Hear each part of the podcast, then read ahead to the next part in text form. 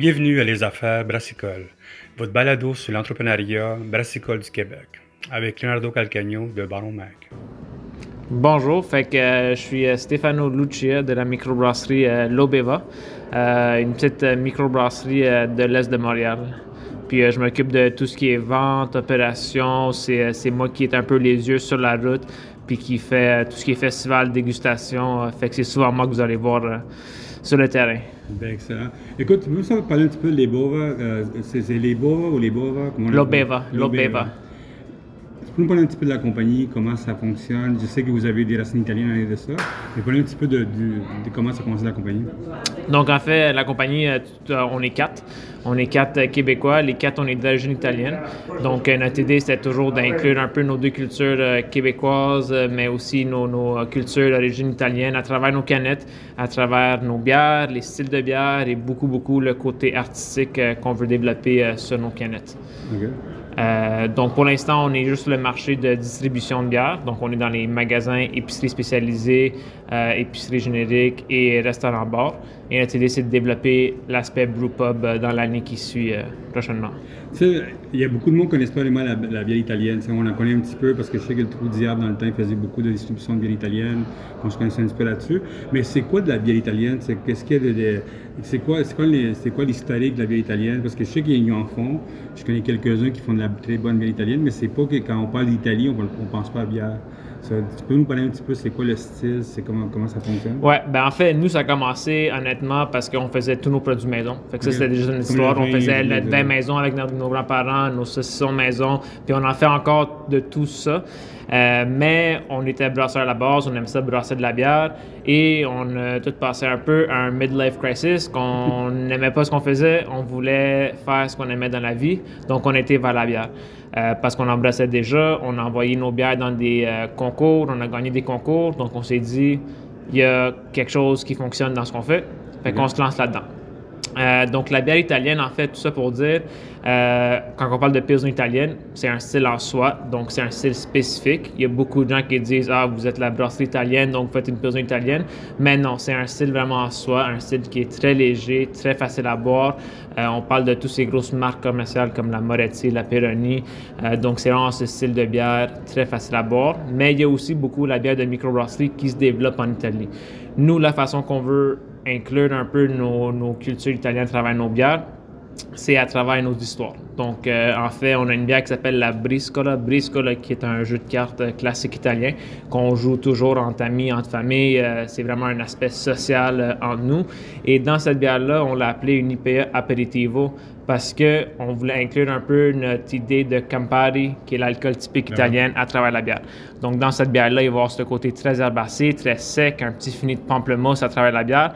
Euh, notre bière de blé, notre bière blanche, on voulait incorporer de la pomme grenade, qui n'est pas un fruit qu'on trouve nécessairement ici, euh, mais c'est un fruit qu'on a grandi avec dans nos familles. Donc, on a mélangé ça avec la framboise, qui est un fruit québécois qui se retrouve très facilement et très accessible. Donc, c'est un peu comme ça qu'on veut inclure nos, nos coutumes italiennes, soit par les noms. Donc, euh, comare, c'est vraiment cette figure féminine dans nos familles, cette euh, personne de confiance, cette marraine. Donc, c'est vraiment comme ça qu'on voulait inclure notre euh, coutume, nos cultures italiennes à travers nos bières. Puis vous autres, vous avez lancé vos, bières, est-ce que vous êtes vraiment dans le marché eth- ethnique italien avant vos bières ou vraiment vous êtes dans le marché en général? Euh, donc, les deux.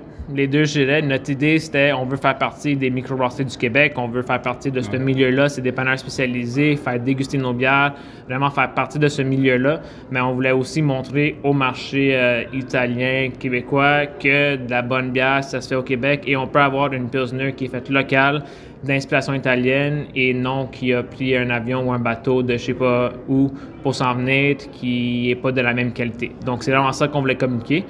Euh, c'est sûr qu'on est dans des coins un peu plus éloignés de la ville. Donc, euh, nous, on vient de l'est de la ville. On parle de Rivière des Prairies, Saguenay au nord. Euh, donc, on essaie tranquillement, tranquillement de, de démontrer ça au marché. Ça fonctionne. Mais notre idée, ça a toujours été d'être présent dans les deux marchés. Donc, faire partie de cette microbrasserie du monde de la microbrasserie, mais aussi faire lancer cette culture italienne à travers nos, euh, les gens qui nous entourent. Ouais, le marché, là-bas. Exact. C'est quoi la réaction du des, des, des marchands italiens? J'écoute, euh, moi je suis moitié italien à cause de mon père, puis je sais que c'est très conservateur. Ils sont habitués à, leur- à leurs produits, tout ça. Ouais. La deuxième génération comme nous autres, on est, on, on peut, on est plus dans le côté, on va essayer d'autres affaires parce qu'on essaie d'autres affaires, puis on va aller là-dedans. Comment c'était la réaction pour vous autres de quand vous êtes arriver avec une bière italienne, pas faite en Italie, faite ici? Comment ça a été? Euh, ben, honnêtement, ça n'a pas été le plus facile nécessairement à démontrer ça. Je veux dire, euh, ma famille, juste ma famille proche et même nos amis, tout ça, ça n'a pas été le plus facile parce que oui, ils sont, ils sont habitués avec leur, euh, leur euh, qui arrive de l'Italie une fois par année, puis ils veulent qu'acheter ça. Fait que ça a été, ça a été, ben, c'était de leur faire goûter, de leur démontrer que ça, ça existe sur le marché, ça peut se faire. Euh, que des bières de microbrasserie faites au Québec, c'est pas juste des bières sûres, des NEPA, des bières avec tout plein de fruits, tout plein d'ajouts. On peut avoir nos bières classiques qui sont faites à petite échelle euh, avec cette culture italienne qui est attachée. Donc, nous, on a aussi été avec euh, les noms de nos bières, le côté artistique. Donc, ça, ça les a aidés parce que les gens ramassent la canette puis sont comme Ah, Spina. Puis là, ils voient un peu l'image qu'on met dessus. Donc, ça, ça l'a aidé à l'image. Euh, mais je te dirais que ça a été un marché un peu plus long à aller chercher. On l'a pas nécessairement au complet parce que c'est pas toute la, la culture italienne qui boit de la bière. On est encore beaucoup axé sur ce vin-là. Mais euh, notre idée, c'est de leur démontrer qu'on peut partager une belle bière euh, en mangeant. Puis ça se développe tranquillement, pas vite. Mais c'est vrai que votre design, même avec vos souliers que dans face de moi, qui sont là-bas, c'est vous avez vraiment, vous poussez vraiment le côté italien vraiment fort. Est-ce que vous avez eu plus de chance d'aller chercher peut-être l'industrie italienne, c'est de l'Italie avec bières? Est-ce qu'il y a du monde en Italie, en Italie qui sont plus intéressés à savoir ce qui se passe ici?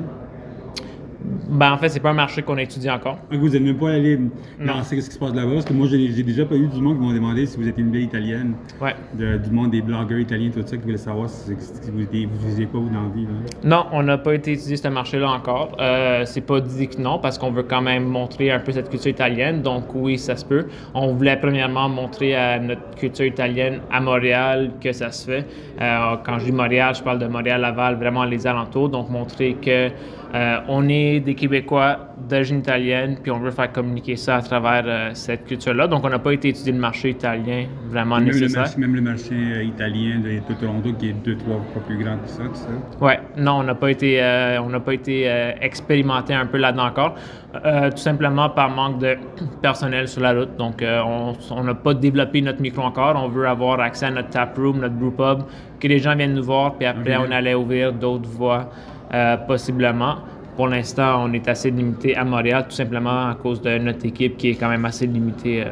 Toi, sûr, vous voulez ouvrir un top room, c'est sûr, on ne sait pas encore. Qu'est-ce qu'on on doit s'attendre? Qu'est-ce que vous aimeriez avoir dans votre top room qui s'en vient? Euh, donc, en fait, on cherche l'image de brewpub avec système de brassage sur place euh, en petite quantité où est-ce qu'on va faire des, des tests batch de nos bières, euh, que les gens vont retrouver nos classiques, mais aussi retrouver nos bières qui sont juste disponibles au brewpub. Et évidemment, on- tout le monde aime bien manger au Québec, puis encore plus nous autres dans notre culture italienne. Donc, c'est sûr que le côté alimentation, nourriture, de restauration va être mis de l'avant.